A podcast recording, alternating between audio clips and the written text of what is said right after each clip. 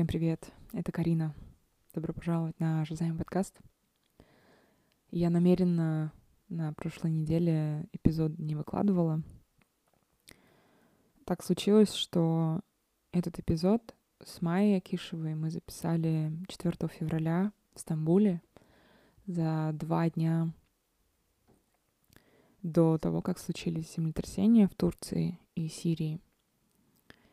И на неделю в стране был объявлен траур, и это было наше общее решение э, не выкладывать пока эпизод, а сфокусироваться на том, чтобы делиться больше информацией о, о том, что произошло, делиться э, информацией об организациях, которые сейчас помогают, о людях, которые помогают, о том, что вообще можно сделать, э, где бы мы ни находились э, в мире — и,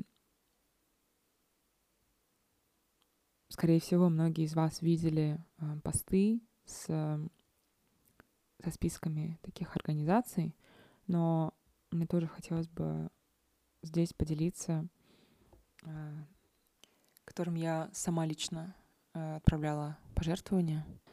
Э, и в том числе это э, были и пожертвования некоторых из вас, потому что 6 февраля э, это был день, когда я, когда у меня были билеты назад в Алмату, и за несколько часов до отлета у меня была возможность э, купить какие-то вещи, продукты, отвезти их э, в мэрию Кадыкёя.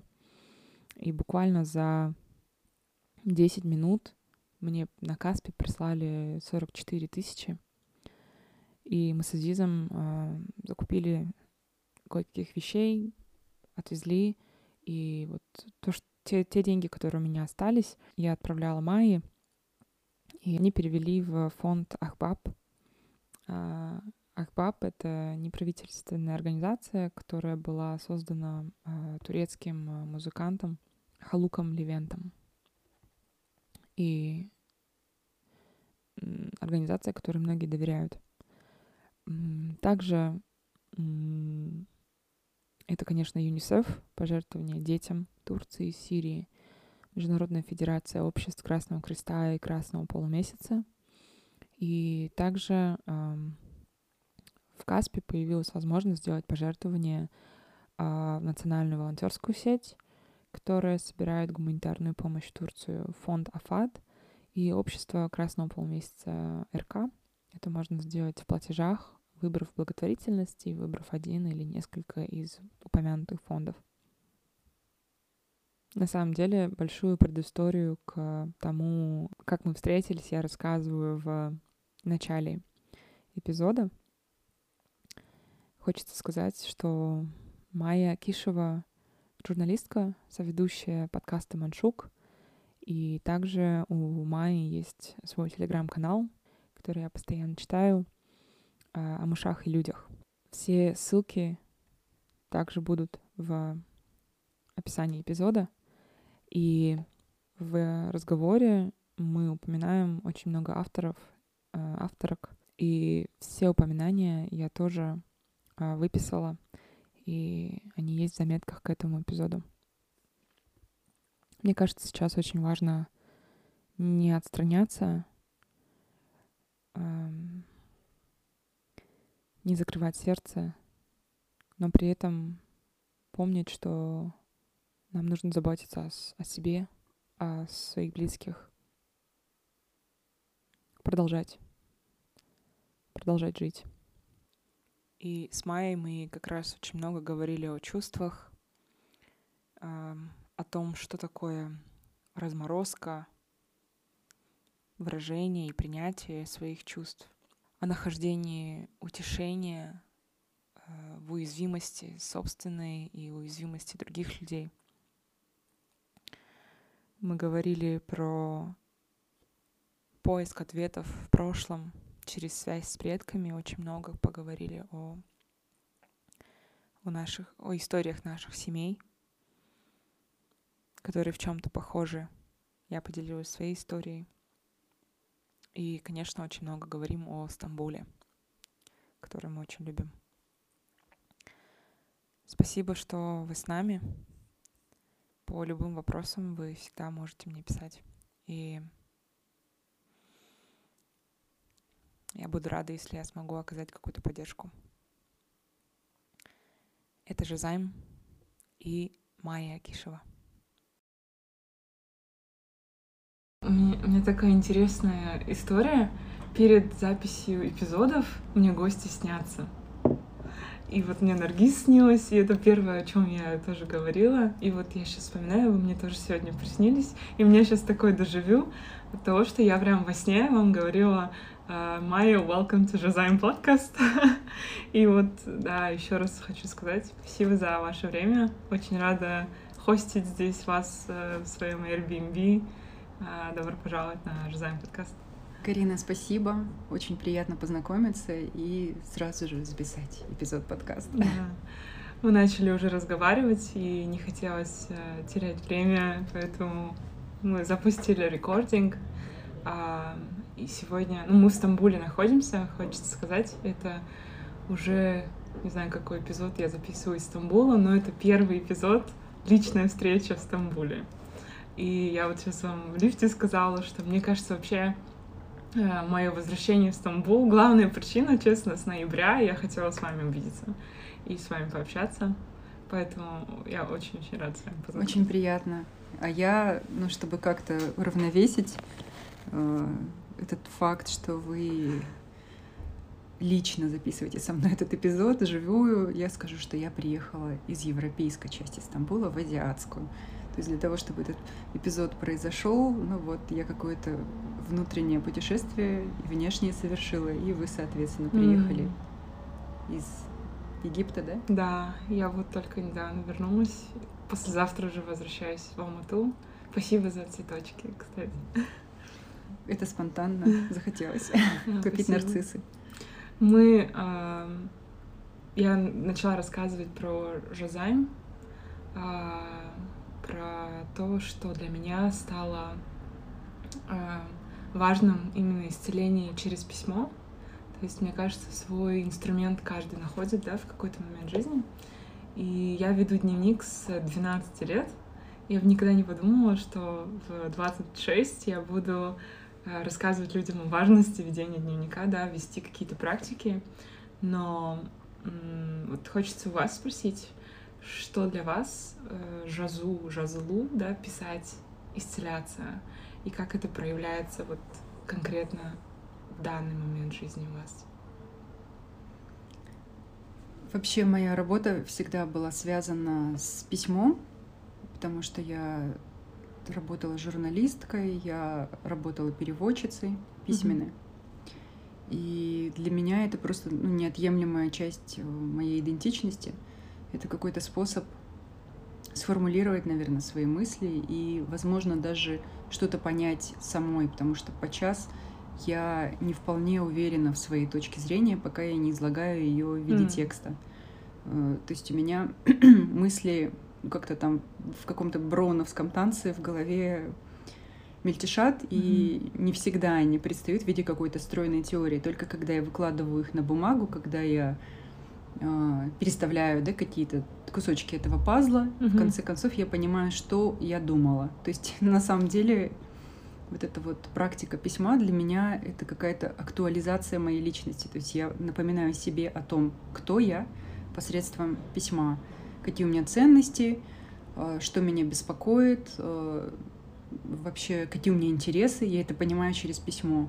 Не знаю, может быть, потому что я не очень ну, такой человек, полагающийся на рацию, да, угу. а больше человек, который живет в каком-то мире эмоций. Возможно, угу. для меня вот это вот важно, чтобы ну, какой-то баланс а, приводить в свою жизнь, потому угу. что текст для меня это и рационализация, и самоактуализация, угу. ну и вообще способ познания даже. То есть я иной раз потом даже читаю то, что написала сама через годы, и я, я уже к этому моменту забыла. И я с большим интересом и даже некой симпатией к автору перечитываю, думаю, молодец, я в принципе согласна. Или ну нет, не согласна, уже я поменялась. То есть это ну, хороший способ и ретроспективой заняться, посмотреть на свои старые тексты. Вот. Что касается дневника, вообще я в один какой-то период у меня были курсы совместно с моей сестрой, на которых она рассказывала про дизайн мышления. А я выступала с блоком сторителлинга, да, и вот в рамках этого блока сторителлинга я тоже призывала людей вести дневник, то Мгм. есть э, фиксировать события своей жизни. Но я должна честно признаться, что у меня нет ну, такой вот привычки непрерывного ведения де-факто дневника, да, то есть М. дневника, документа, который не не будет открыт чужому взгляду, да, но с момента там бума, да, каких-то там определенных соцсетей в Казахстане, да, э, роль дневника для меня выполняли посты, да, выполнял блог, э, играл блог, поэтому можно это называть дневником своего рода, но таким дневником, в котором есть вот это вот э, некая поправка на то, что он предназначен для прочтения другим Да. человеком, Мгм. что, возможно, лишает э, этот дневник, ну, какой-то, может быть, искомой стопроцентной степени объективности, искренности. Объективность невозможно, Мгм. конечно, да, но, конечно, ну, публичность накладывает э, определенный фильтр, да, на то, что Мгм. я готова показать публике. Ну, какие-то тоже, какие-то у меня есть э, аналоги дневника, дневника. Это, например, заметки, да, Мгм. которые у меня тоже заполнены разными документами, куда я собираю и наблюдения за дочкой, и какие-то диалоги из жизни, и, например, слова, которые мой отец э, употреблял на М. протяжении своей жизни. Он, слава богу, жив-здоров. Ну, у него очень яркая такая образная речь. И для меня, так как у нас не очень близкие отношения с ним, я поняла в какой-то момент, что мне важно, например, зафиксировать вот эти вот слова, М. чтобы не забыть их, потому что я, я поняла, что я вот так вот, если меня спросить, да, я сразу не выдам все Да. вот эти вот оригинальные, необычные выражения, они просто там раз в месяц, да, всплывают вдруг в памяти, понимаю, о, это папина словечко, я записываю. Ну, в общем, я немножко сумасшедшая в этом плане, и если это можно назвать дневником, то, Мгм. то вот такие вот вещи, штуки делаю. Вау. Ну, у вас есть Телеграм, э, где вы делитесь, ну, по мне, как, э, ну и ваши посты тоже. Э, Конечно, может быть, это не... Ну, как вы говорите, да, что, может быть, не- невозможно быть до конца э, объективным или уязвимым на да, страницах. да, э, да, хорошее слово. Уязвимость Да. это лучшее слово. Но при этом, мне кажется, все равно, даже вот я читаю, как-то, я когда читала эм, Ask Manshuk, для меня это всегда думаю, вау, насколько вы можете свои примеры из жизни эм, обработать в ответ, и это дает всегда такое утешение. Вот для меня слово э, vulnerability, да, вот эм, уязвимость и solace, утешение, они, наверное, для меня э, ключевые слова, которыми я могу описать э, Manshuk. Это невероятно приятно. Спасибо. Да. Я- Это то, на что я надеялась М. в глубине души. М. Но то, что я не часто слышу, потому что... Ну вот, спасибо, Мгм. что это сформулировали так четко. Да.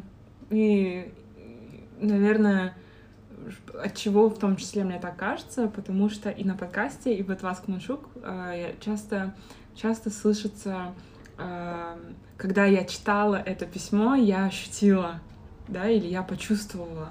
И мне очень нравится вот эта часть, когда вы э, детектите свои ощущения э, в теле, да, в эмоциональный какой-то э, контекст свой внутренний и рассказываете это.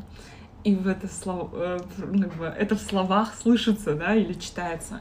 И это такое эм, для меня часто разрешение себе тоже высказывать или понять, что а я ощущаю себя так, и если это мне откликается, то, скорее всего, я могу это так назвать.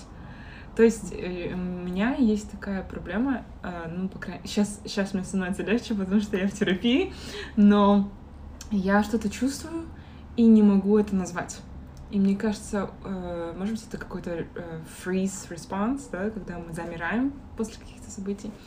А, но вот читать о том, что чувствуют люди на события, это размораживает изнутри.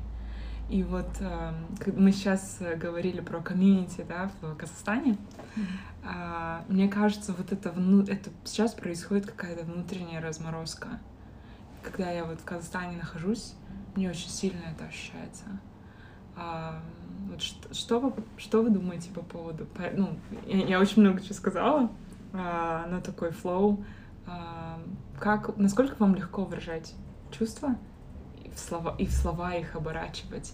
или вот делиться этим? Вы прям задаете вопросы, которые мне хотелось бы услышать. Да? Да, я буквально недавно думала о том, что какой-то период своей жизни я испытывала стыд, наверное, угу. за то, что у меня э, не происходит э, интеллектуального отклика на какой-то раздражитель, да, то есть я э, то есть во мне рождается не идея, не смысл, mm-hmm. да, в ответ на это что-то, а какое-то вот ощущение или состояние.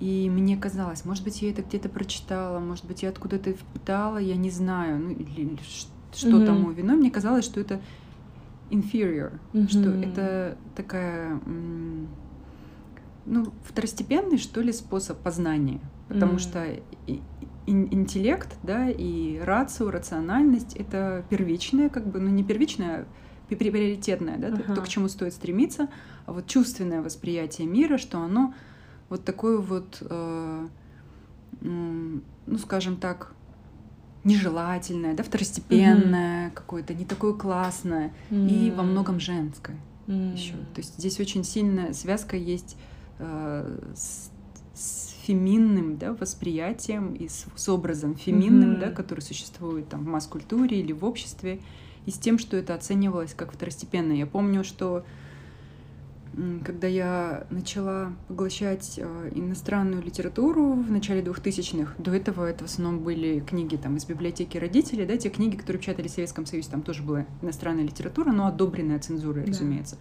И вот в 2000-х пошел вот этот поток переводов, да, мы начали узнавать каких-то авторов, э, которых уже давно знали там в других странах, например. Mm-hmm. Ну вот для нас это было открытие, там, ой, давайте Кундеру почитаем, да, или там, не знаю, Павича, или, ну, ладно, латиноамериканских э, писателей и в Советском Союзе печатали, ну, как бы то ни, а, того же Мураками, например. Mm-hmm какие-то э, женские имена, да, стали появляться. И я помню, что я вот в захлеб это читала, и потом, конечно, мне интересно было почитать, что пишут об этом. Mm-hmm. И я встречала такое выражение, как женская проза, да, то есть mm-hmm.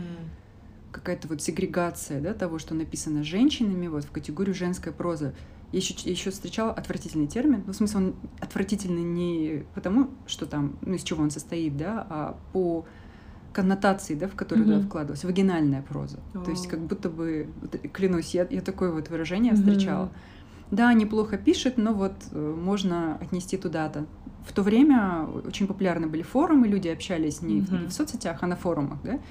Я вот это встречала, и, конечно, это накладывало свой отпечаток. Я думала, ну, наверное, то, как мир видят женщины, это вот, э, ну, не, несовершенно, да, не идеально, потому что считается, что вот мы более чувственные, да, мы более эмоциональные.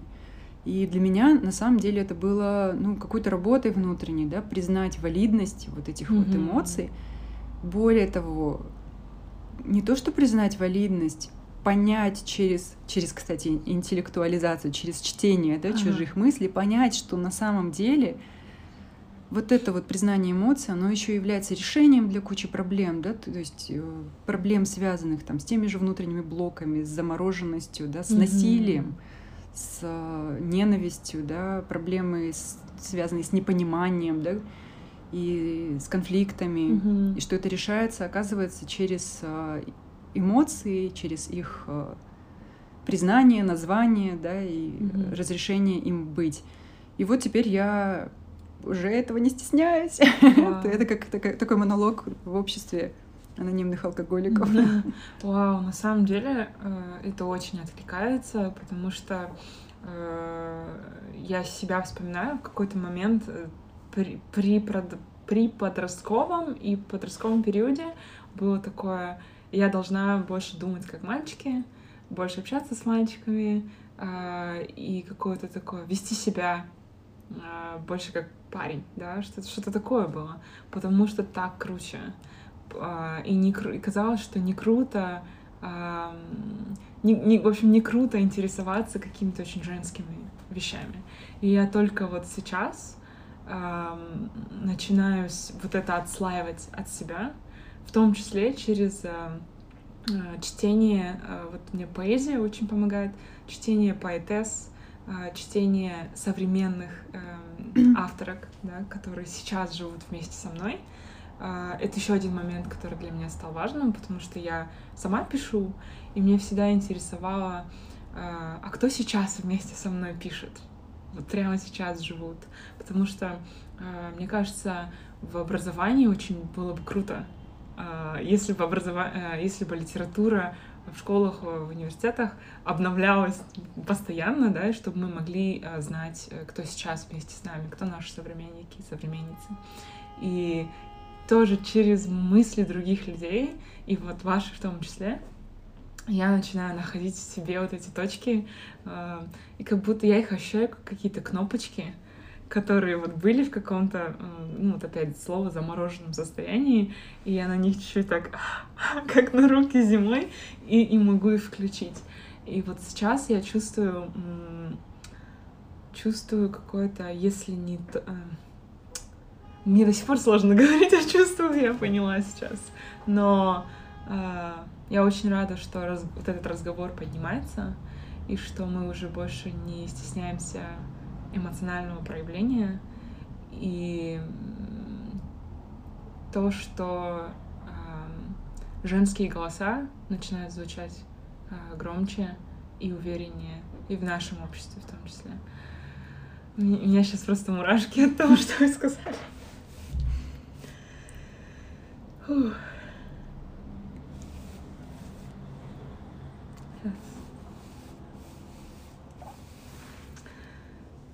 И мы вот а, говорили с Эльмирой из Данель на предыдущем а, эпизоде про а, семейные э, записи своей семейной истории, да, а, разговоры с а, бабушками, да, или воспоминания о наших бабушках, мамах, деколонизация письма. Вот вы сейчас сказали, что вы участвуете в, э, проходите курс э, Эльмиры. Может, поделитесь своими ощущениями, да, что происходит внутри? Вчера было второе занятие, которое я, к сожалению, пропустила из-за разницы во времени. Но я даже, когда не присутствую на прямых эфирах, да, я огромное количество инсайтов получаю из э, чата, да, комьюнити, который обменивается статьями, какими-то книгами, своими впечатлениями, мнениями. И, конечно, потом записи пересматриваю. И я должна сказать, что я сейчас под влиянием вот этой вот темы, да, под mm-hmm. влиянием а, этого курса, потому что ну, большой процент моего чтения сейчас а, составляют вот эти, э, труды на тему постколониальности, деколониальности, э, феминизма, э, гендера и деколониальности. Вот. Поэтому я сейчас под большим впечатлением и очарованием mm-hmm. от этого курса. Я даже боюсь, что я сейчас начну говорить э, э, вещи, которые, возможно, уже Эльмира сказала в предыдущем подкасте, просто потому что я слушала ее лекцию. Вот. И mm-hmm. меня это все отзывается и откликается конечно, все не случайно, да, тот факт, что я туда пришла, означает, что у меня уже работа проходила в этом направлении, да. Я просто не знала, что это называется деколониальностью mm. письма. Вот. А, но я уже говорила своим э, сокурсницам во время знакомства о том, что этому при, предш... моей записи на, на курс предшествовали какие-то знаки, да, какая-то череда маленьких микрособытий, да, которые ну, для меня, так как я стараюсь себе чувствительности к этому развивать, mm-hmm. present, как mm-hmm. вы говорите, а, для меня ну, стали таким ключом, да, что я, наверное, двигаюсь в правильном направлении, и здесь какая-то вот золотая жила лежит, да, которой надо уделить внимание. Mm-hmm. Я, например, читала я даже не знаю, это роман Юрия Каракура.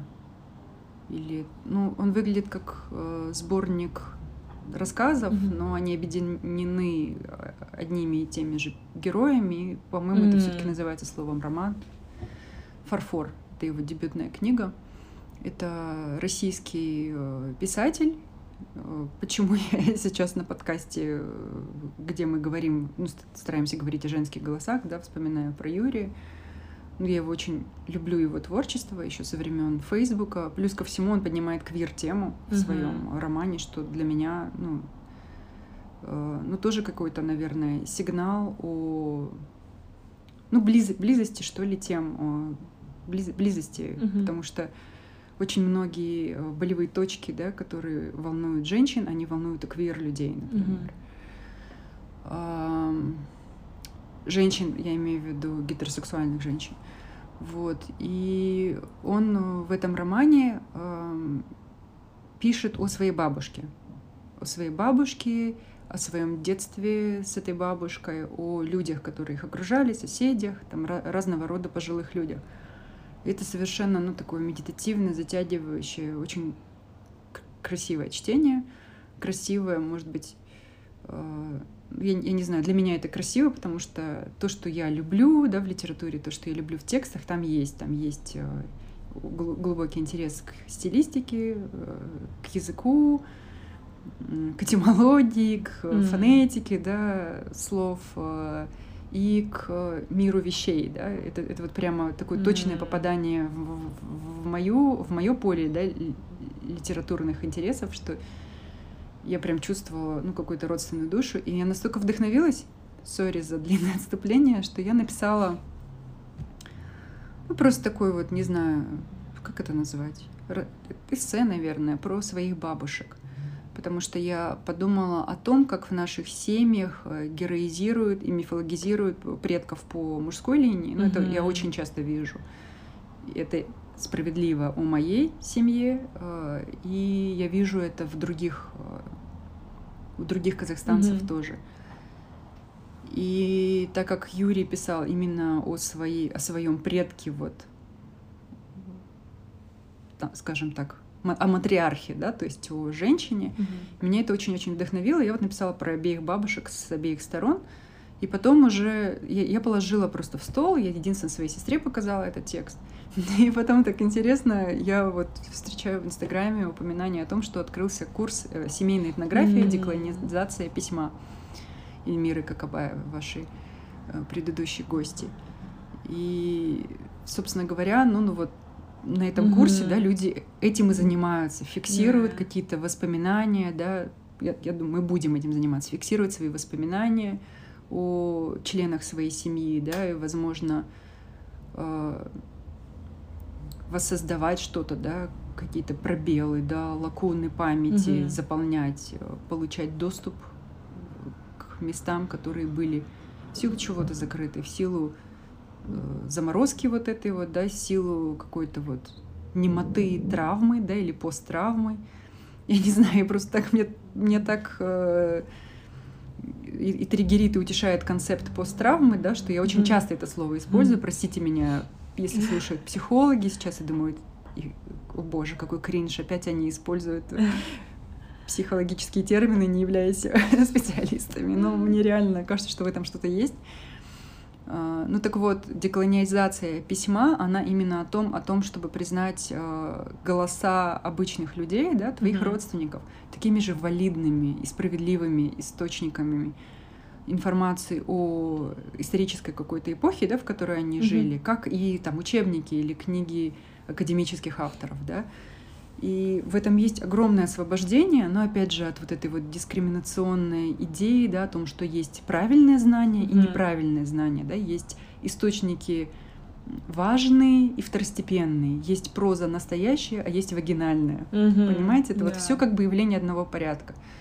И я вот сейчас что-то нащупываю, да, и в себе я всегда писала про своих родственников, не, не боясь или боясь э, на- наказания и расплаты за это. А сейчас я понимаю, почему мне так важно было это делать. М. Это, с одной стороны, и акт фиктирования вот этой Мгм. истории, непонятно для чего, для современников ли, для там моей дочки и сына, когда они Мгм. подрастут, им это будет интересно, для самой ли себя, я не знаю, но мне есть внутренняя уверенность, что это почему-то важно. Мгм. С одной стороны, фиксация происходящего сегодня, да, и с другой стороны, поиск ответов на, на то, что было вчера или позавчера с теми, кого уже даже нет, Мгм. как будто бы это даст ответы для нас сегодняшних, про нас же самих. Ну вот, вот такой вот Мгм. поиск внутри происходит. Да, вау. Много говорю. Нет, классно. Мы, вот, кстати, с Амиром Мусаевым в одном из эпизодов разговаривали про а, вот такое же а, письмо о близких. Это такое, а, как будто такой акт увековечивания. И часто даже, может быть, это не для чего-то, да, делается, а вот эм, как мы себя ощущаем в моменте и какие-то нам м, э, что нам это приносит прямо сейчас, в моменте, какие эмоции мы испытываем.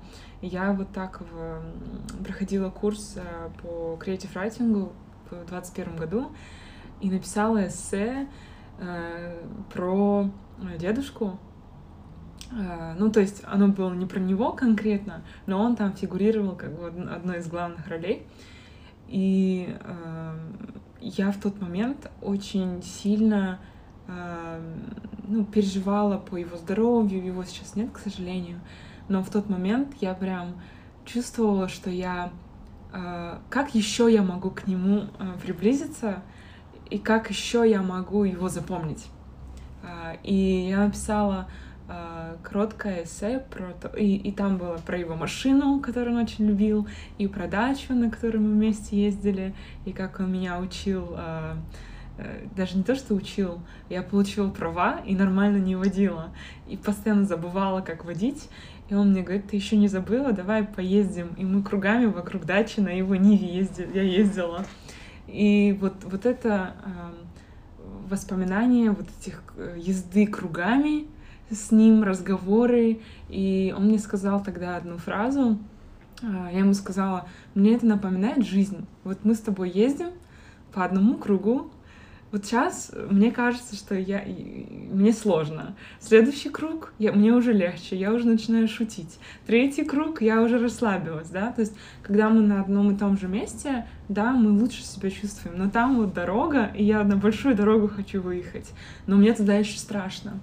И он мне сказал такую фразу, что ну ты же все равно, туда же все равно надо будет поехать. И э, он мне очень много вещей говорил, но именно когда я писала, э, я записала для себя, как мне кажется, самую какую-то большую мою мысль, э, которую он мне передал, это то, что э, сов- то есть дороги становятся одинаковыми, но потом уже неважно, а, как ты себя ощущаешь на них, а как ты ощущаешь себя на любой из этих дорог, то есть внутри себя. И да, тебе сейчас страшно, но потом и эта дорога становится знакомой. И ты идешь просто дальше, и каждый раз ты просто двигаешься вперед. И я ему тогда сказала, я говорю, ты знаешь, я про тебя эссе написала. Он такой, да, а что написала? Я говорю, ну там про машину, про дачу. Но я даже... И мне сейчас очень жаль, что он даже не прочитал его. И мне казалось, что я, наверное, ну, потом, попозже покажу. И, но это, по крайней мере, в моей памяти осталось, и у меня на бумаге осталось, как что-то, что вот каждый раз соединяет с его какой-то мудростью и возвращает вот те моменты, где мы с ним там едем вместе, например, на машине.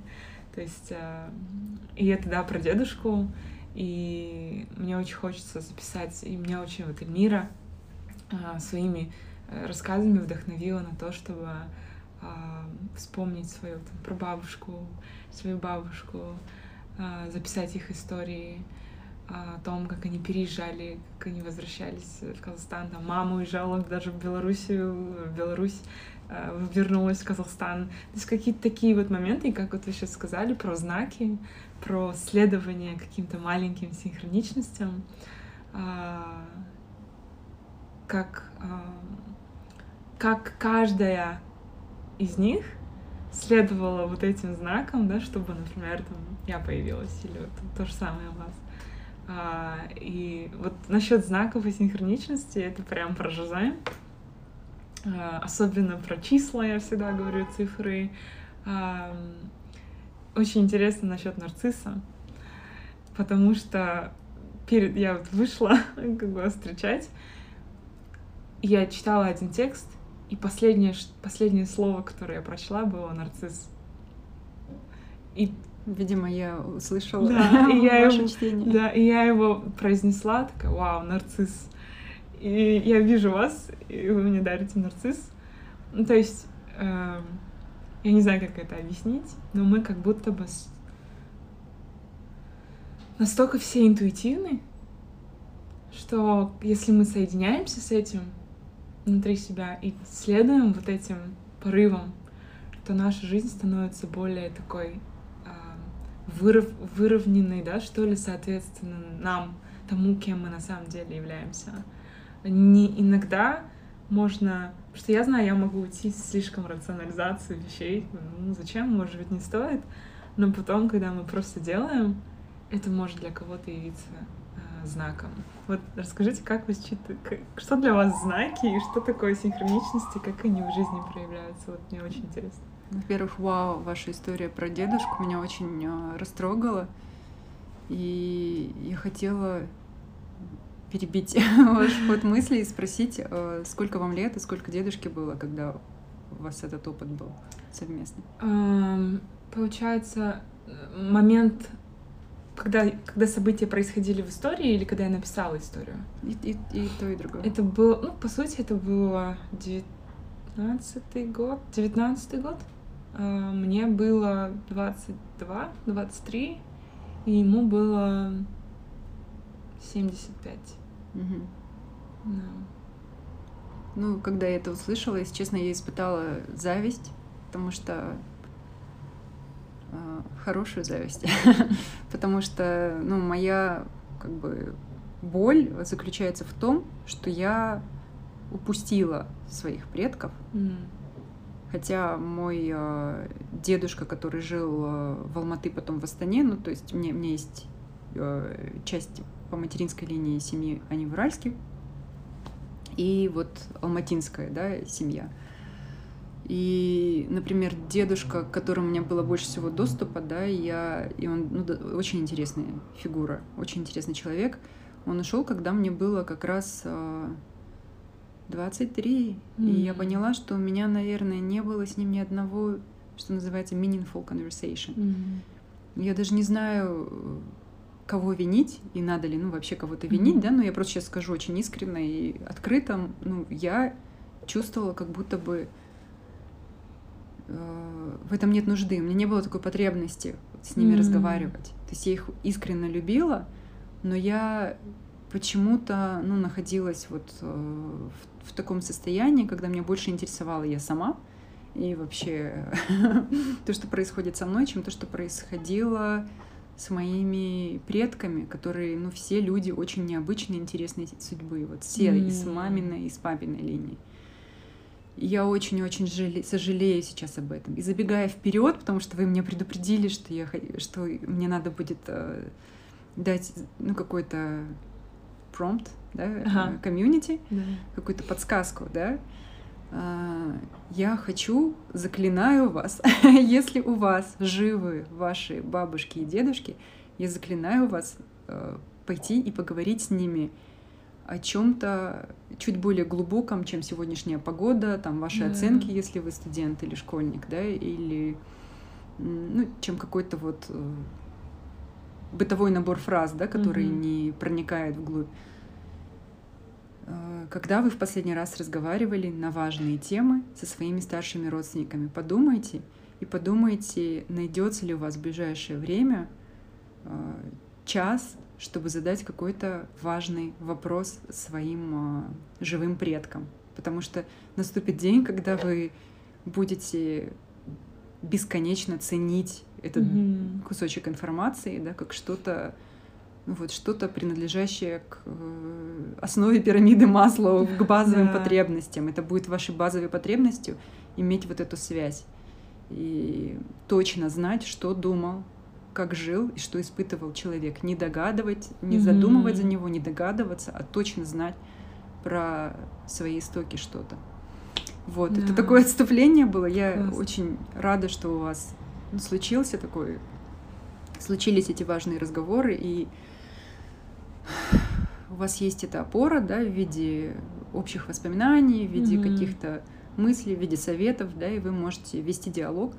Это очень-очень ценно. я надеюсь, кстати, что на курсе мне тоже будут подсказки, как это сделать, если, mm-hmm. если все умерли, да, из mm-hmm. старших э, предков. Mm-hmm.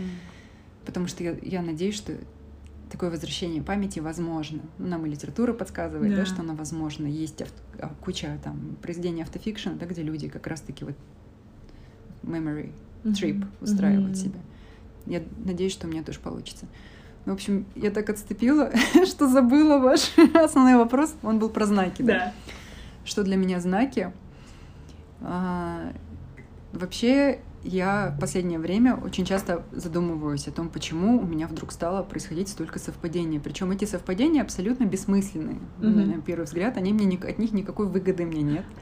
Я, я не могу поставить на какую-то там везучую лошадь на ипподроме или предсказать там какой-то исход событий. Mm-hmm. Это просто как будто бы делается для моего развлечения. Ну вот иногда мне кажется так, чтобы мне было весело жить. Причем на каком-то даже не микро, а нано уровне, ну, когда действительно встречаешь там, э, когда у тебя два текста или что-то услышанное вдруг подтверждается текстом, да, за который ты берешься, ну, буквально через 15 минут после того, как ты услышал.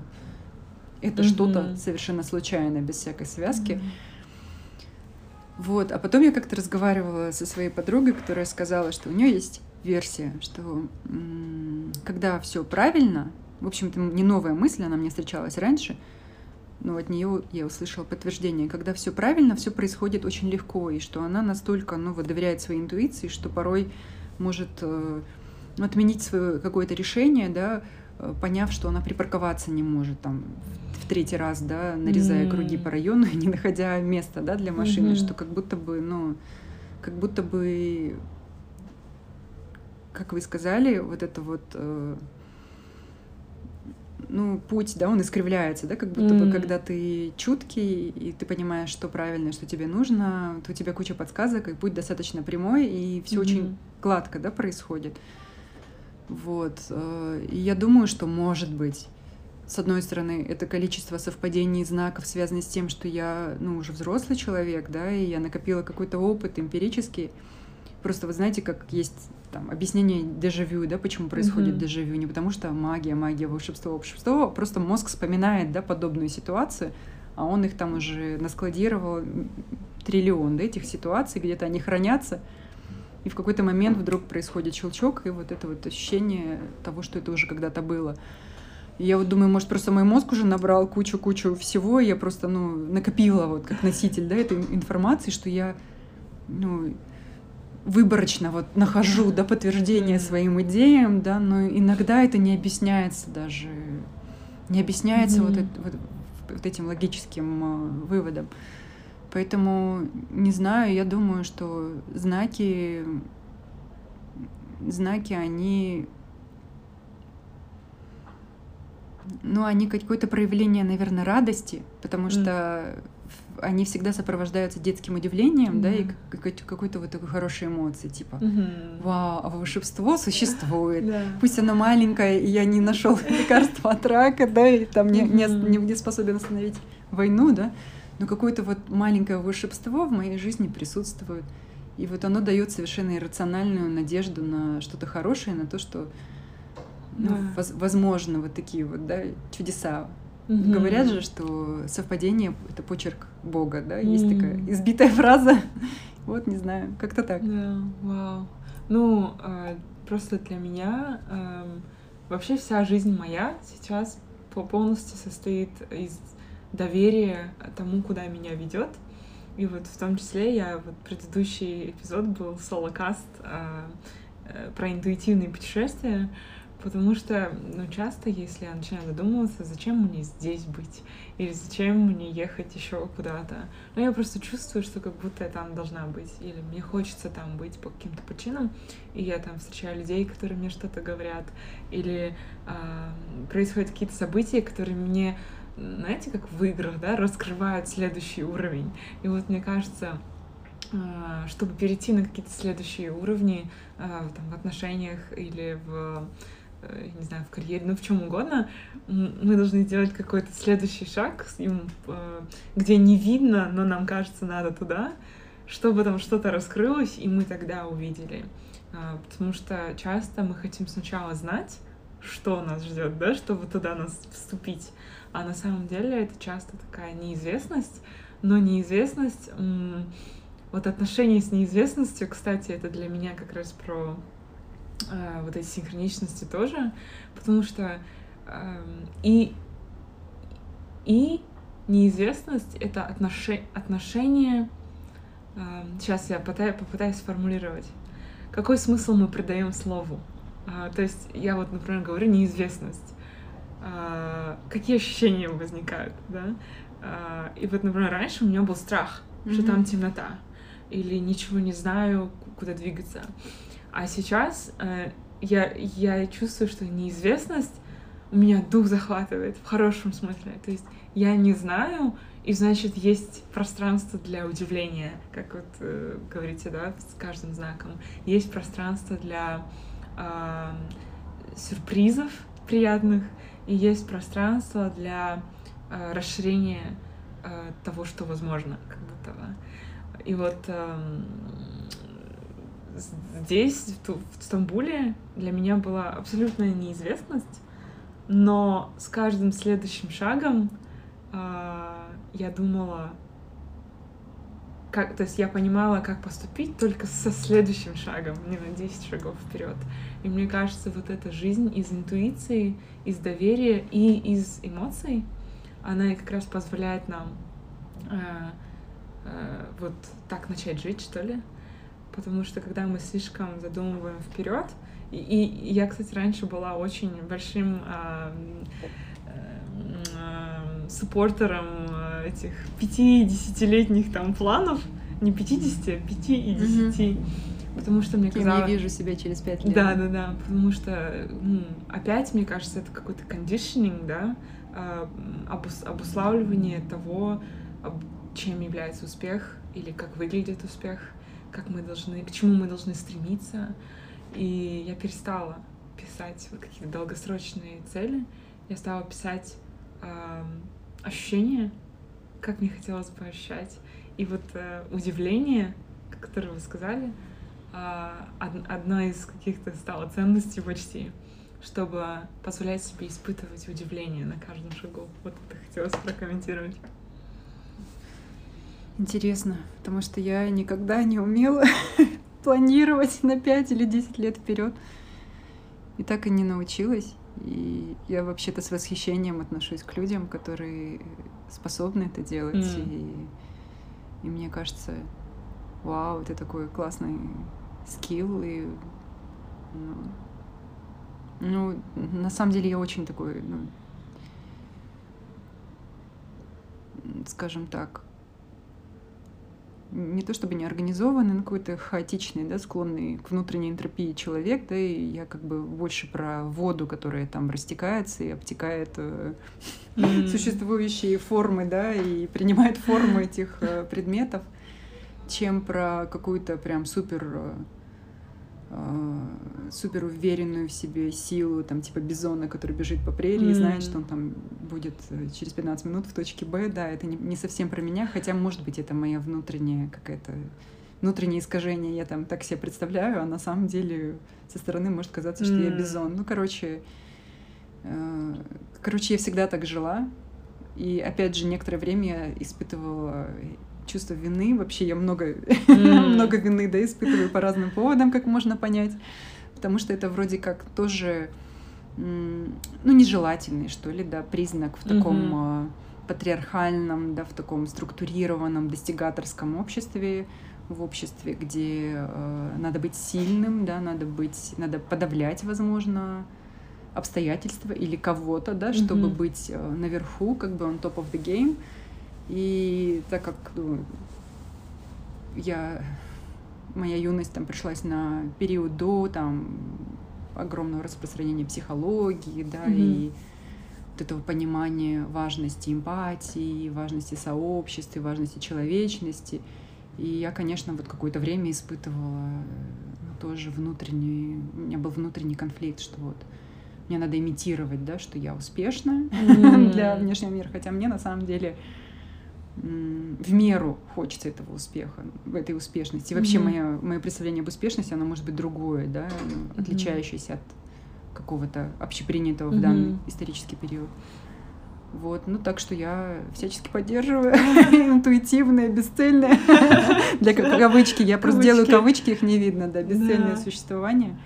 Но хочу сказать, что, конечно, когда, когда есть дети, это сложнее. И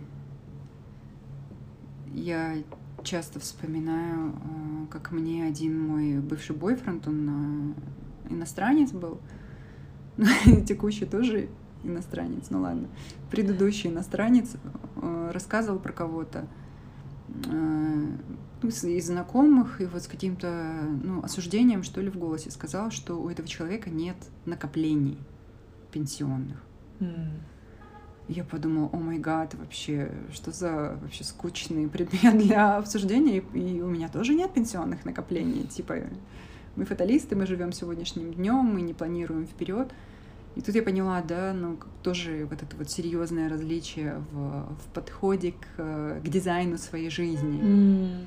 Поэтому я не вполне уверена, что ну вот совсем уж такой прямо суперинтуитивный подход, он единственно верный. Наверное, Мгм. есть здравые здравый смысл и там, и там, Да. и каждый выбирает Мгм. по себе Мгм. то, что ему правильно. Мгм. Потому что, ну, конечно, наверное, круто знать, что ты выйдешь на пенсию и можешь рассчитывать там на такой-то уровень э, жизни, да, и можешь писать стихи, сидя там на берегу моря три раза в год, к примеру, да.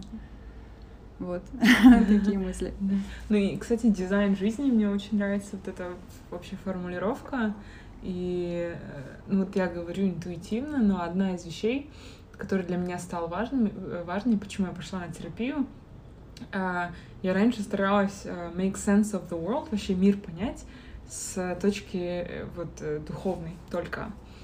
А, Но когда я пришла на терапию, я поняла, что э, я хочу уму своему тоже объяснить, что происходит, и что какой-то вот peace of mind, чтобы он тоже был. И по сути это же тело, э, тело, душа и разум, да? И у меня есть стихотворение даже о том, что они должны в команде какой-то находиться, а не разрозненным. И я очень люблю рассказывать. У меня подруга э, одна, э, Галина, она говорит всегда, что когда мы расстроены, это расстро... расстроиться. То есть душа, тело и разум как будто отдельно. И мы когда собираемся, то есть мы не расстроены больше. Ну, интересно то, что э, для кого-то подходы могут быть очень такими black and white, а, или black or white, да, а потом в какой-то момент мы выравниваем и находим какие-то свои подходы, что вот я часто задаю вопрос про э, сотворчество с жизнью. Он у меня идет либо в начале, либо в конце, но это всегда то, что мне интересно узнать, как человек, как, как, человек видит это сотворчество, как co-creation, наверное. А, вот как для вас ощущается сотворчество и что, какую роль играет сотворчество с другими людьми и с жизнью в целом? То есть что это такое и как это ощущается? Вау, я с такой точки зрения, используя э, такую терминологию, никогда не думала про свою жизнь. Но, возможно, если я задумаюсь, да, я смогу под, под это дело какую-то то, что там внутреннюю теорию подвести. Вообще забавно, да, что можно найти подтверждение вообще лю- любой теории, да, можно взять за точку опоры любой, По сути, смы- да. любой Мгм. смысл, да, любую идею и даже любой предмет. Вот ты сейчас, не знаю, расскажите о своей жизни, э, фокусируясь на вот этой кружке в горошек, да, можете ли вы что-то сказать? Я, я наверняка покопаюсь и найду, да, Мгм. как некие события своей жизни закольцевать вокруг этой Мгм. кружки и найти какую-то связь. И что касается сотворчества, вообще сотворчество с кем-либо или с чем-либо, если жизнь это набор встреч, да, набор путешествий, и ну, эти путешествия совершаются для людей, наверное, в первую очередь, ну, по крайней мере, для меня, да, в любом э, Мгм. месте, в любом ландшафте, какой бы ни была вдохновляющей, трогательной природа, да, для меня очень важно найти от, отклик в человеческом сердце, да. А, и если с этой точки зрения рассматривается творчество как совокупность, э, наверное, встреч э, с людьми, да, которые как-то повлияли на мое развитие, да, на мои трансформации, на мои изменения, то ну, оно просто бешено перло все это время, да, потому что э, я несмотря на свою интроверсию, человек, который глубоко заинтересован в чужих историях и встречах с людьми. И могу сказать, что каждый человек вообще несет да, в себе, несет в себе как минимум одну историю. Даже mm-hmm. люди, которые black and white и вот на первый взгляд скучны, да, там опять я делаю quote-unquote, они тоже могут что-то дать, они тоже могут э, стать той искрой Э, искрой, э, которая поможет обогатиться, да, вам. Mm-hmm. Это, конечно, звучит немножечко потребительски, да, использовать людей как искры. Ну, это не совсем то, что я вкладываю. Mm-hmm. Но вообще-то я задумалась э, о том, что тяга к перемене мест, да, тяга к, э, к расширению круга общения, да, и вообще желание заводить новые дружбы, да, это же вообще-то это же вообще-то э, проявление вот этого голоса творчества, которое идет изнутри, mm-hmm. да, потому что мы э, это делаем э, в том числе и для того, чтобы ну, как-то обогатить свой жизненный опыт, да, и дать больше пищи своей душе, да, своему сердцу, своему разуму э, для создания каких-то новых смыслов. И я рассматриваю, например, свой переезд в Стамбул тоже в этой плоскости, да, для меня это ну, вот какая-то дань какому-то зову, mm. не знаю, зову исконному, какому-то внутреннему, который говорит мне о том, что мне придает энергию перемещение, вот физическое перемещение, да, и смена обстоятельств. Mm-hmm при, не обесценивая мою родину, да, не обесценивая мои mm-hmm. истоки, мои корни. И зачастую там это позволяет мне а, любить мои истоки даже острее. Ну вот как, mm-hmm. знаете, как там, не знаю, Гоголь «Мертвые души» в Италии, да, писал, бичевал пороки, пороки э, России, э, сидя там у него дом был за фонтаном Треви. Я посмотрела в Риме, думаю, неплохо. Интересно, что его посещали такие э, саркастичные наблюдения в этом прекрасном месте. Вот. Mm-hmm. Я не совсем, чтобы над фонтаном Треви живу в Стамбуле, но мне вот это вот расстояние тоже помогает, э, помогает расставить в своей голове, да, какие-то вещи на mm-hmm. другие полочки, да, и, и получить новую комбинацию и покайфовать от какой-то вот новой идеи, да, которая у меня рождается. И а, вот, ну, конечно же, это и смена, это, это и возможность узнать новых людей. Угу.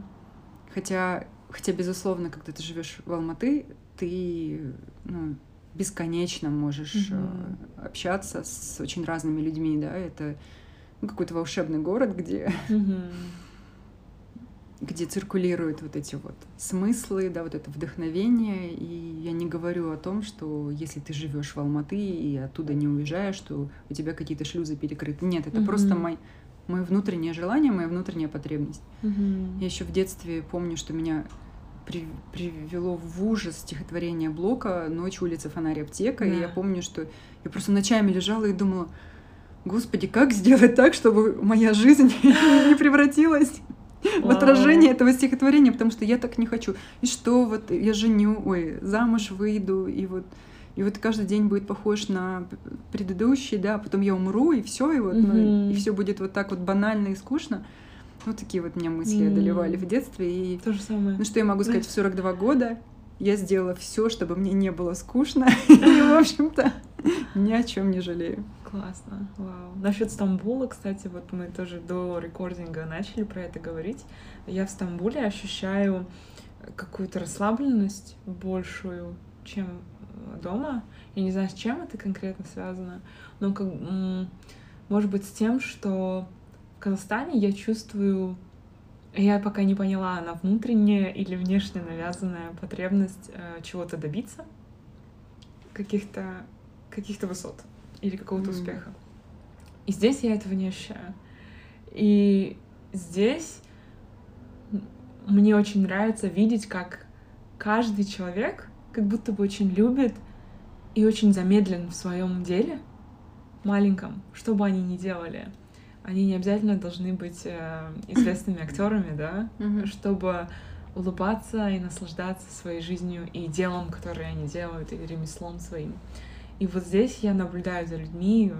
Я вот э, сейчас, когда рассказывала про кофейню, да, в которой я взяла кофе, э, мне очень нравится видеть э, вот хозяйку этого, этой кофейни, и она сама шеф-кондитер, как она все мне объясняла, рассказывала про каждый кейк, э, ждала меня каждый раз, я прихожу, она такая, как дела, что у тебя нового, и каждому подходит э, гостю, все рассказывает и светится при этом, и ей интересно, и, скорее всего, да, может быть, у нее есть цель там э, стать одной из лучших кофеин в моде, да, здесь, но э, она все равно замедлена как будто в своем деле. И вот Стамбул э, мне здесь дает ощущение замедленности в своем деле, в том, что мне нравится, без необходимости э, кавычки достигать какого-то успеха, который приемлем mm-hmm. в обществе. Mm-hmm. Вот как который какие у вас, да, да, какие у вас ощущения по этому? А, если мы говорим конкретно о Стамбуле, то я, мне кажется, я понимаю, mm-hmm. о чем вы говорите. У меня немножечко дольше, да, опыт жизни здесь, mm-hmm. и он uh, этот опыт несет другую окраску, потому mm-hmm. что у меня есть дети, да, и я, ну, может быть, более такую приземленную, что ли, здесь жизнь веду, и но у меня, безусловно, есть какой-то вот до сих пор какая-то призма иностранки, призма м. туриста, когда м. я живу в Стамбуле. Если честно, очень люблю эту призму.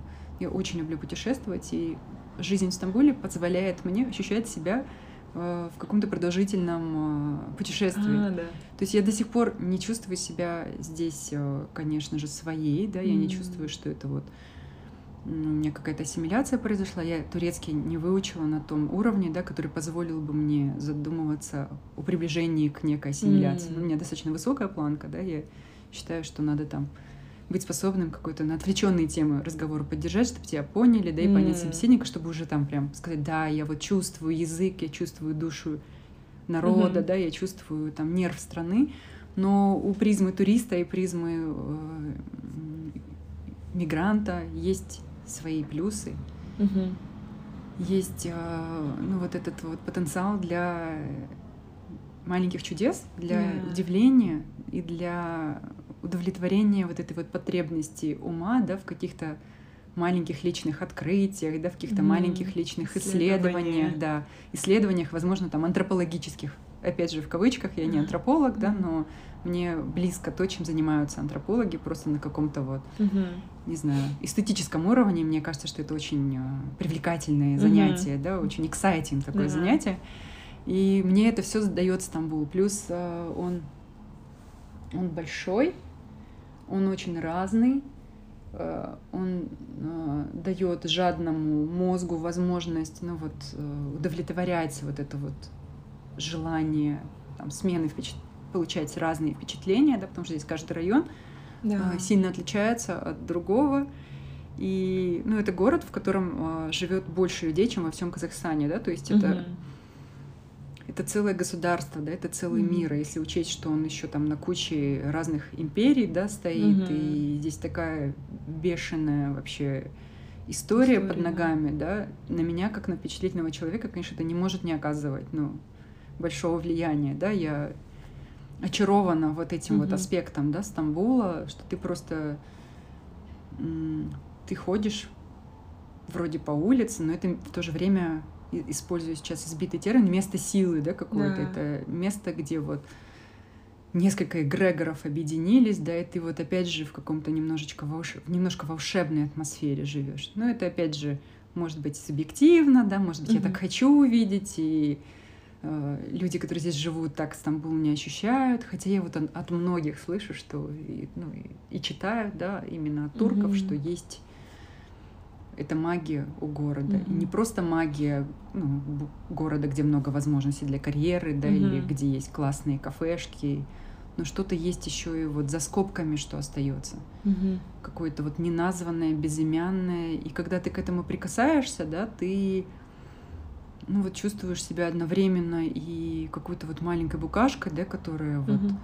К Стоунхенджу подползла, да, и лапку свою протянула, а с другой стороны, а с другой стороны ты как будто чувствуешь себя причастным, yeah. Э, причастным к вот этому великой, э, древней, mm-hmm. противоречивой истории, да, как будто ты вот сейчас тоже часть э, вот этой вот биомассы, mm-hmm. которая эту историю делает, и чувствуешь связь. Хотя это не моя история, конечно, да.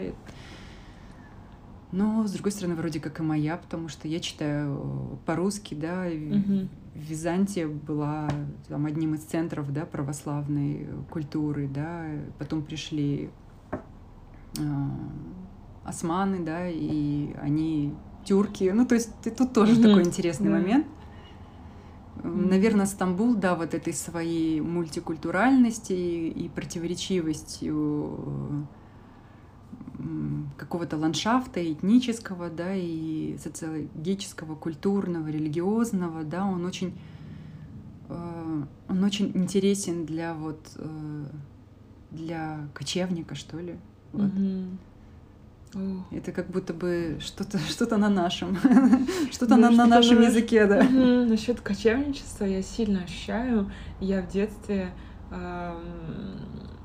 я не знаю, мне было, может быть, 8-9 лет.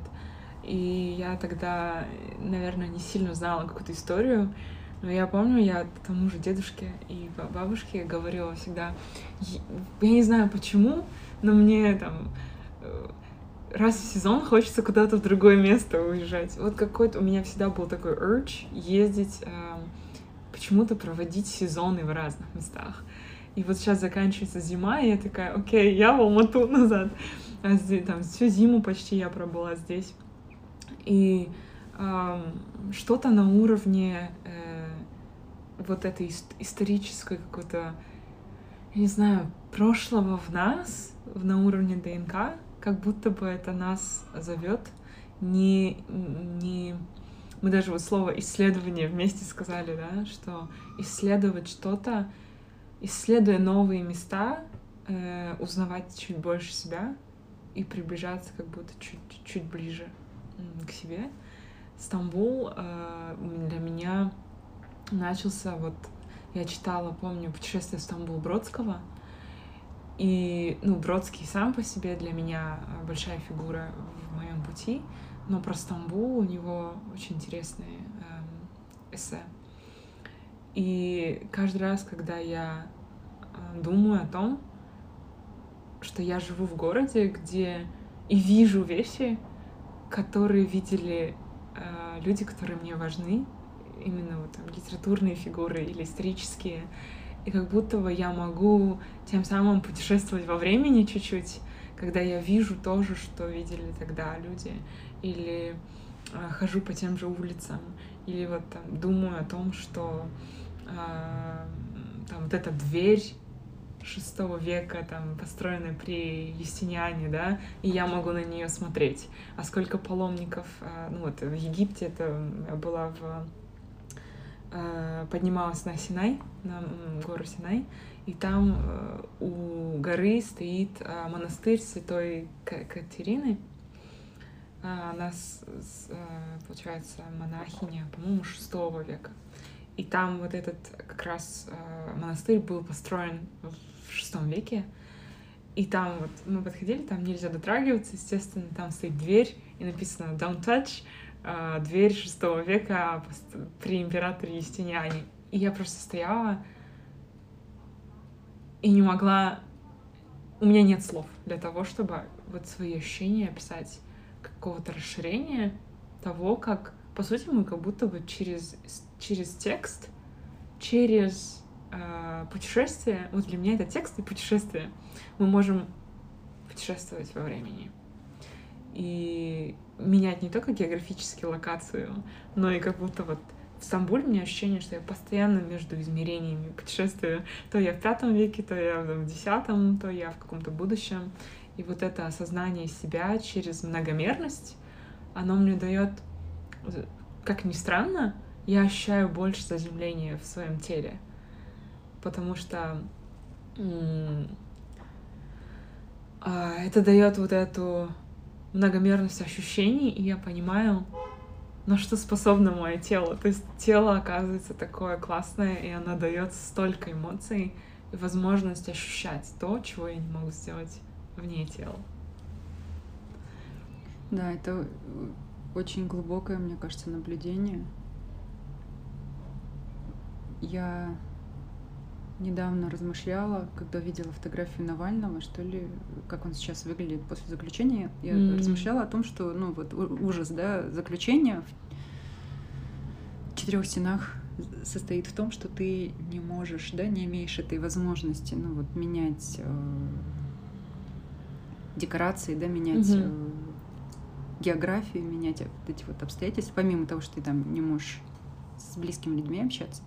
Я думала, что может служить, э, ну, как бы выходом, да, каким-то анти антидотом к этому страшному, да, чувству, к этому состоянию. Ну, мне вспомнился, вспомнилась повесть Джека Лондона, как там называлась, как там называлась, «Странник по звездам», что ли, mm-hmm. и там про человека, который в одиночной камере, э, я уже не помню, я потому что читала в подростковом возрасте Джека Лондона, но вот этот повесть или роман наложил на меня отпечаток. Он путешествовал просто по эпохам mm. и по разным мирам. Ну, в смысле, это все реально существовавшие эпохи были, да, и в этом он находил, то есть он убегал в воображение, да, в то, что, на что способен человеческий разум, да, даже без каких-то подсказок в виде стен монастыря, да, mm.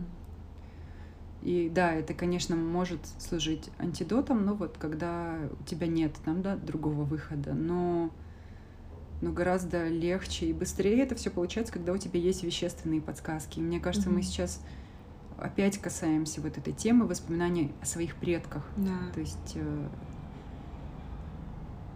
вот в этом благоговении перед историческими местами, да, есть и отзвук э, радости, которую человек испытывает, прикасаясь к, вот, к такой непосредственной истории, да, своего рода. Mm-hmm. И мне кажется, это соприкосновение не для того, чтобы там остаться, да, в этой истории, mm-hmm. фокусироваться исключительно yeah. на, на ней и как-то ее там превозносить, да, и говорить, что она святая, да, а все остальное все фигня.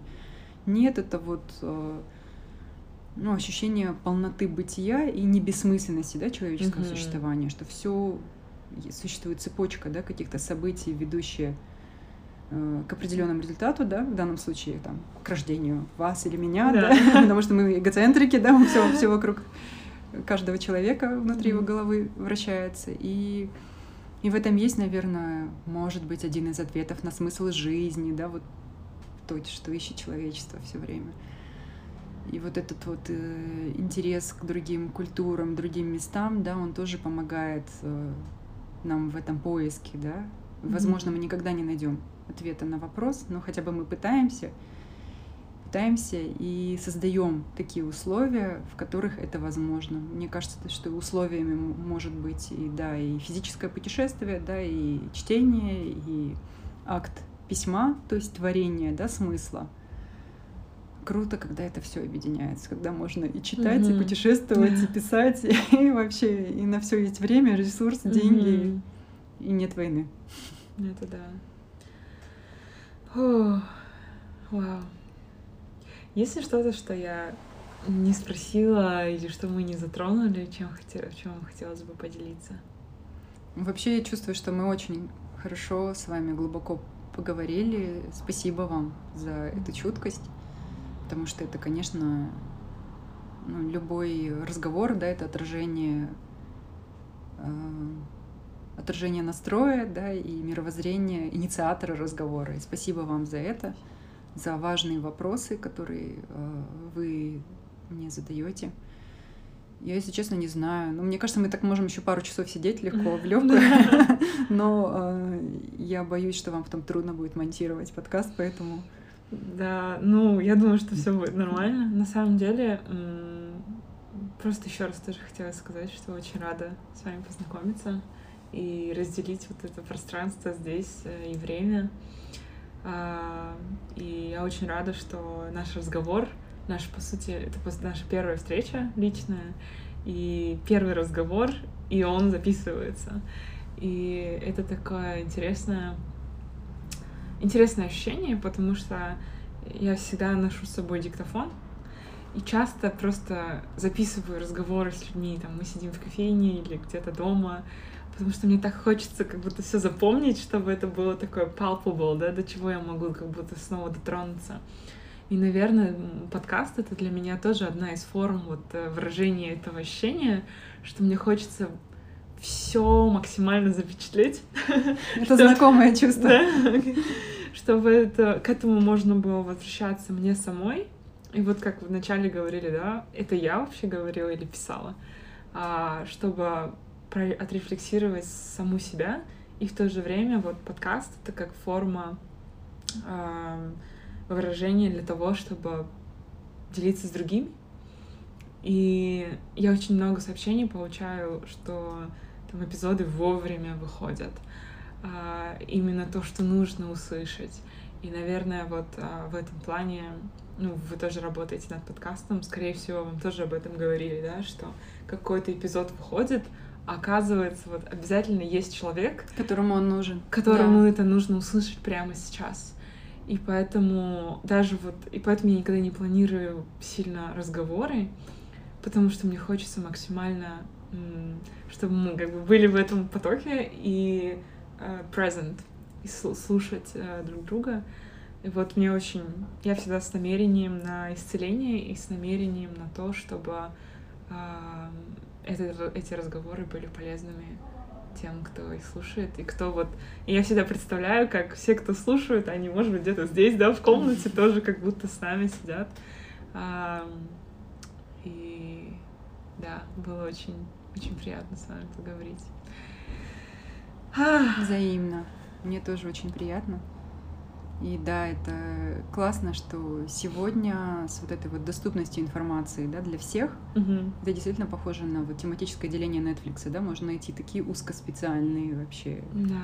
темы и сериалы вот для конкретно такой вот хорошо очерченной небольшой группы да, людей, которым будет интересно именно такие вот угу фильмы или сериалы, и в этом есть ну, какая-то демократичность и демократичность информации, да, знания, и мне кажется, это супер, да. Супер, что те, кому будет, кстати, или вовремя mm-hmm. наш разговор, его услышат или, возможно, услышат. Mm-hmm. И классно, что можно не переживать, а то ли мы говорили, да, да. то ли что нужно вообще, в повестке ли это, mm-hmm. и вас кому это нужно, да, помните, mm-hmm. вот иногда такие вы не помните, я с вами как с ровесницей. Но опять же, возвращаясь э, к началу 2000-х, это, наверное, такой лейтмотив э, общественного дискурса, что есть темы, которые важные, а есть темы, которые не важные, mm-hmm. что есть то, что кому-то нужно, а есть то, что никому не нужно. Mm-hmm. Вот сейчас нужно все. Yeah.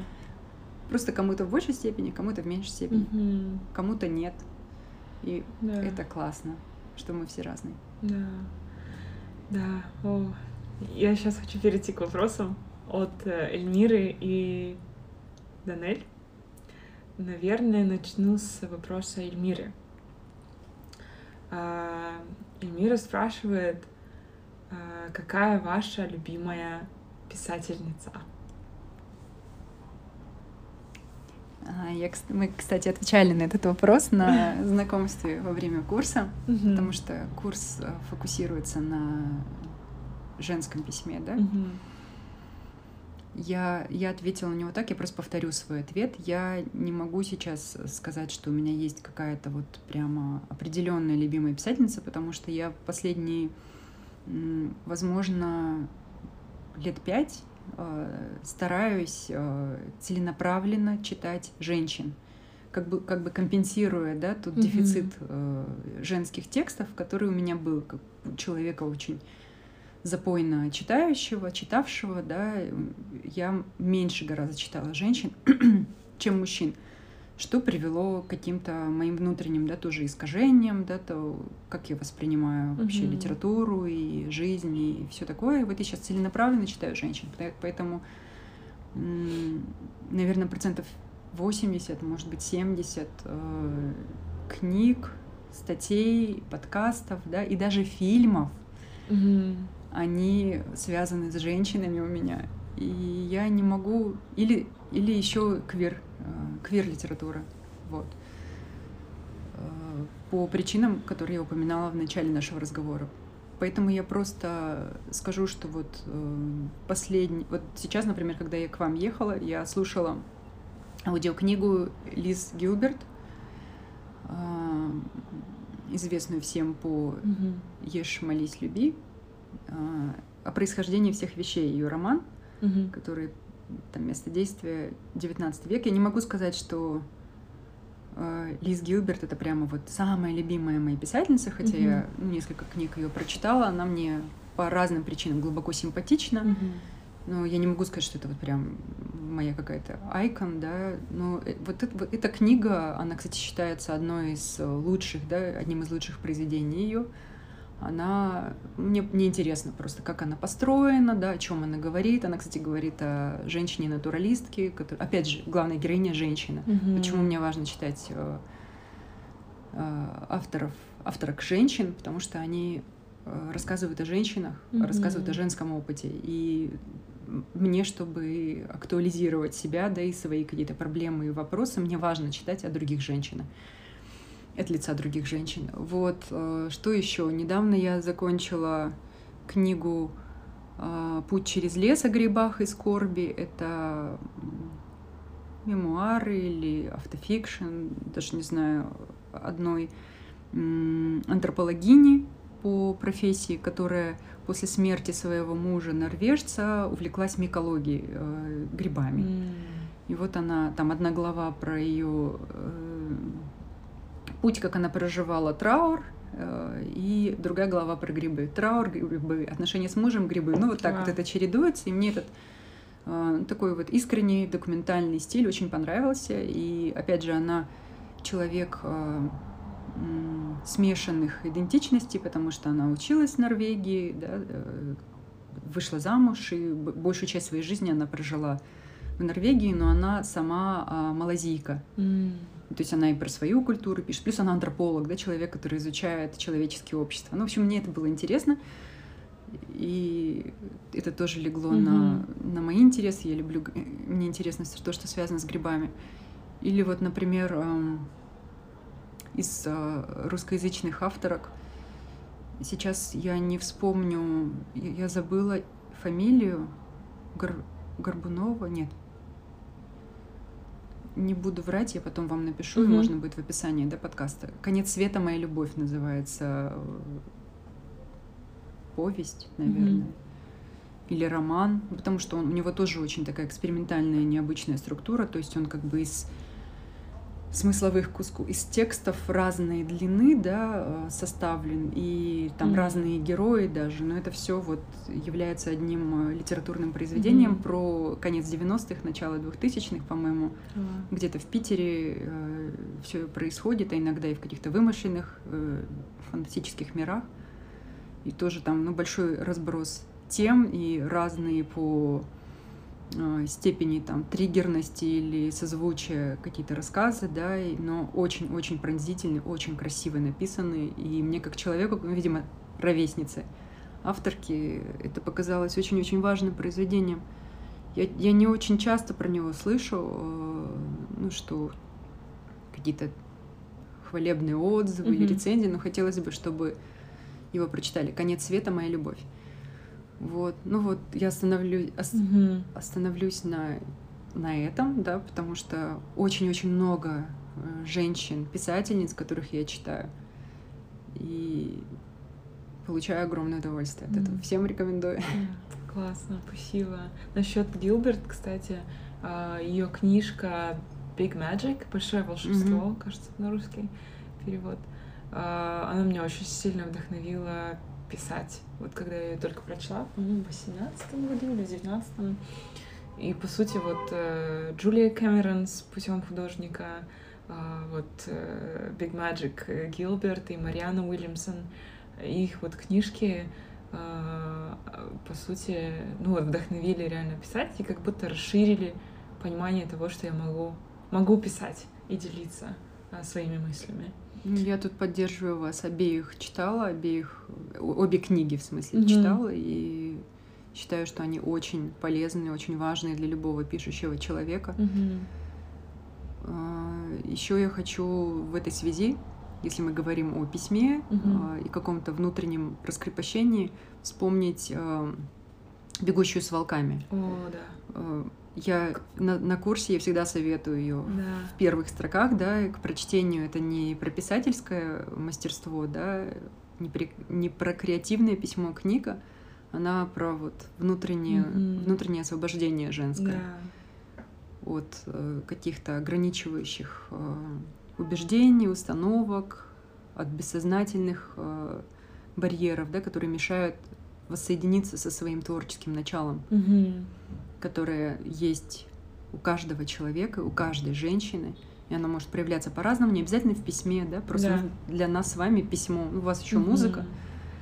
Для меня, например, как для человека не очень талантливого в музыке или там не очень хорошо дружащего со всякими какими-то прикладными вещами или с, с кистью, да, для меня письмо это самое mm-hmm. простое выпустить вот это вот mm-hmm. наружу. А способы могут быть разные, и танец, и рисование, mm-hmm и письмо, и все что угодно. Вот «Бегущая mm-hmm. с волками» yeah. очень важно. Классно. Я, кстати, вот Клариссу Пинкола, СТС авторку, упоминала как раз... Э, я упоминала «Бегущую с волками» вот в эпизоде с Эльмирой и Данель.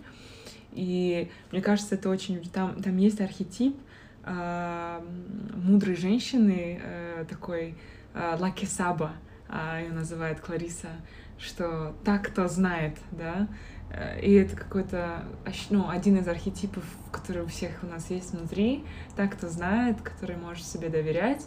И это какая-то вот, мне, мне это кажется, как будто э, такая зрелая женщина, опять мы возвращаемся к предкам, это как будто бабушка, да, может быть, даже прабабушка, которая взрослая, мудрая женщина, которая э, просто знает. She, like, she's seen things, she knows things. И как будто внутри каждый из нас это существует, и мы can access that. Мы можем как будто получить к этому доступ, если мы, если мы знаем, что это есть, если у нас есть осознание. И вот э, «Бегущая с волками» мне именно дала осознание того, что я могу быть wild, вот этой вот, да, как бы, не знаю, молодой, молодой девочкой всю жизнь, и в 25 могу уже иметь внутреннюю лаки саба и, и, э, я не должна быть только одной какой-то, од... у меня не должно быть одно проявление. Вот это, наверное, большая мысль, а, которая мне была важно услышать вот в 21 год, что мне казалось, что я должна выбрать одно проявление и быть им навсегда, как выбрать одну профессию. Mm-hmm. Но это невозможно. Мы проявляемся и раскрываем каждый раз новые какие-то свои грани. Да, я, я тоже очень рекомендую второй, второй эпизод подряд «Бегущий с волками». Спасибо. Второй вопрос от Данель. И он такой тоже... Вот у Наргиз был вопрос с небольшим заданием. И вот у Данель тоже вопрос с заданием. А, я сейчас попытаюсь максимально вспомнить формулировку Данель. А, если бы вы могли вернуться вот в свое детство, к своему, вот к себе, как к ребенку, но уже быть взрослым человеком. Вот как бы вы о себе позаботились, или что бы вы сказали, что бы вы сделали. И эм, Данель просит проявить это как-то. То есть вот ваш ответ, каким бы он сейчас ни был, э, Данель предлагает это сделать. Э, разыграть сценку? Нет, не прямо сейчас, да, а вот, ну, условно, ну вот что бы это для вас было? Смешно, что я вчера э, размышляла о том, а, почему, почему у многих у молодых людей есть огромная тяга к поиску наставника. Ну вот Мгм. я замечала это в других людях, и я помню, я помню эту жажду Мгм. взрослого, обладающего большим опытом и способного ответить на какие-то вопросы человека или способного дать какие-то направления. Мгм. Не знаю, ш- ну, что это там, не знаю, какая-то моя жадность, что мне было мало, что мне было этого мало от родителей. Потому что, безусловно, ну, какие-то вещи они говорили, да, какие-то вещи давали, но мне этого не хватило. Мгм. Вот я бы... Это очень странно. Может быть, я бы даже себя послала в детстве, если бы ко мне прилетела какая-то тетка и начала меня учить жизни. Ну вот я бы, наверное... Я не хочу сейчас какие-то там терапевтические моменты, да, углубляться, что я бы пожалела, да, потому что, безусловно, я бы это сделала. Там, ну, есть какие-то, есть за что, в смысле, есть по поводу чего пожалеть меня маленькую Мгм. и а, по поводу чего обнять, там, погладить по голове, да, долго-долго держать в объятиях. Есть такие Мгм. вещи, и они, наверное, сейчас слишком личные, чтобы я Мгм. могла говорить об этом а, публично. Но то, о чем я могу говорить публично, это то, что я бы, ну, наверное, вела бы с собой. Я бы прям осталась, наверное, в прошлом в виде какого-то какой-то голограммы. Я бы вела с собой длительные разговоры и что-то вот проговаривала бы, рассказывала, делилась бы своим опытом. Но что классно, у меня сейчас есть возможность делать с детьми своими. Я очень надеюсь, что моя дочка, она пока просто не понимает, во что она ввязалась, что она мне тоже там года через три не скажет, господи, мать, как ты меня достала, хватит свою никому не нужную и вообще сомнительную мудрость поколения мне передавать. Но вот, да, когда у тебя рождается ребенок, тебе есть возможность э, отыграть то, что ты хотел бы сделать там со своим внутренним ребенком. Интересно. Вау. Да, спасибо за ответы. И я бы хотела вас тоже попросить задать вопрос комьюнити и следующему гостю или гости. Э, Вопрос комьюнити я уже озвучила, повторюсь. э, Когда вы в последний раз разговаривали со старшим родственником о чем-то действительно важном? важном. Ответьте себе на этот вопрос, и если э, это было давно или этого не было никогда, то я, как Данель, дам задание сделать это. Сделать это и желательно записать ваш разговор. Потом не благодарите меня. Я знаю, что будете благодарить меня. Можете не благодарить. Да. Вот. И вопрос следующий. Гости или гостю? А, Из-за чего вы в последний раз плакали? I hope it's not too personal, but I like drama. Я буду ждать следующего выпуска. Вау. Так классно. Спасибо, Майя, большое. Спасибо вам большое. Очень рада с вами познакомиться. Рада быть сегодня здесь. Да, взаимно. И я все эпизоды и все сессии Жозайма заканчиваю одним словом, которое придумалось в одном из, э, на одной из сессий. Это комбинация слов Жозайм, название, и Amen. И это звучит как Жозаймен. А, Мой личный смысл, который я придаю этому слову, а, пусть все наши какие-то осознания здесь, все, что мы проговорили, наши какие-то благие намерения и все, что мы хотели бы воплотить в своей жизни, оно наилучшим образом проявляется через знаки, синхроничности, да, э, какие-то легкие легкие события. Мне очень нравится, как в Турции говорят «Колай Гельсен». Это так реально облегчает ощущение вообще того, что ты делаешь. Я себе постоянно говорю «Колай Гельсен», и всем друзьям говорю «Колай Гельсен». Что Какая-то после- языковая магия, да? Да. Какая-то ежедневная, Мгм, ежедневная ритуальная Мгм. магия. Как Заклинание, spells, заклинание повседневности, да. да. Действительно, это Да. такая чисто турецкая штука. Мгм. Поэтому вот э, на все, что на все ваши намерения, на все, что вы хотите проявить в своей жизни, и на наш разговор, э, Джазаймен. Спасибо. Жазеймен. Я правильно же сказала? Да, Джазаймен. Спасибо.